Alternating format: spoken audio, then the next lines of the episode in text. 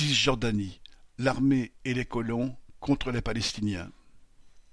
Depuis deux mois, en Cisjordanie, plus de trois cents Palestiniens ont été tués par les forces officielles de répression israéliennes et les colons. Tous les Palestiniens sont regardés par les Israéliens comme s'ils étaient ceux qui ont perpétré les massacres du Hamas, constate un militant palestinien des droits humains.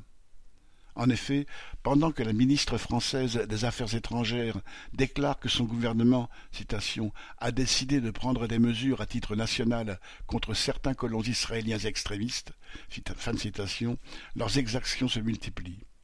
L'écrasement des Gazaouis sous les bombes s'accompagne de raids militaires et d'attaques de milices de colons d'extrême droite armés contre des villages et des camps de réfugiés où vivent une partie des trois millions d'Arabes de Cisjordanie. En quelques jours, dans la première quinzaine de décembre, l'armée a à nouveau organisé des raids meurtriers dans les camps de réfugiés où vivent des familles palestiniennes chassées de leurs terres depuis 1948. À Jénine, sous prétexte d'avoir trouvé des tunnels, et alors Les soldats ont tué douze jeunes, blindés et bulldozers ont saccagé des maisons, des échoppes, écrasé des voitures. Dans le camp de Tulkarem, cinq Palestiniens ont été tués et quatre autres, dans celui de Farah à Tubas. Pour faire entendre leur colère et leur désespoir, le 11 décembre, les habitants des villes de Cisjordanie et ceux de Jérusalem-Est étaient appelés par les organisations palestiniennes à une grève générale. Par l'arrêt des activités quotidiennes, ils voulaient marquer leur opposition au soutien des dirigeants des États-Unis à la politique meurtrière de Netanyahou et à l'écrasement programmé de Gaza, réexprimé par leur veto à l'ONU. La grève s'est traduite un peu partout par des boutiques closes, des rues vides, mais à Ramallah, une manifestation nombreuse, hérissée de drapeaux du Fatah, du FDLP et du Hamas, a fait entendre la colère de Palestiniens de tous âges, dont beaucoup de jeunes, femmes et hommes.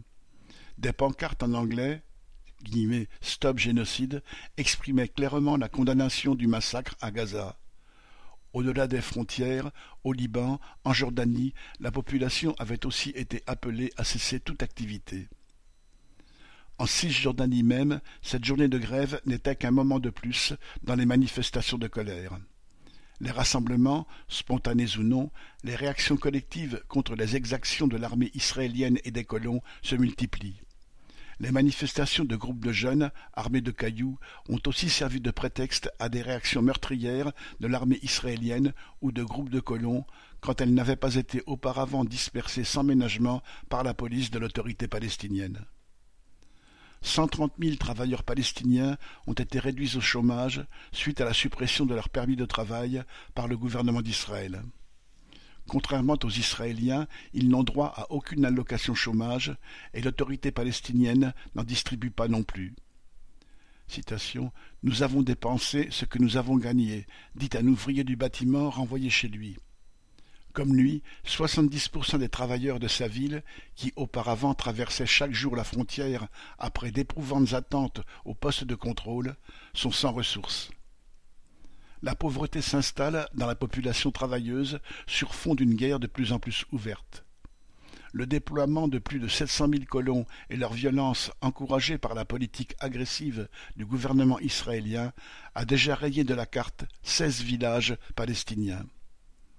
Face à un État qui continue à leur nier le droit à une existence nationale, beaucoup craignent de se voir à nouveau chassés, comme lors de la création d'Israël en 1948. Viviane Lafont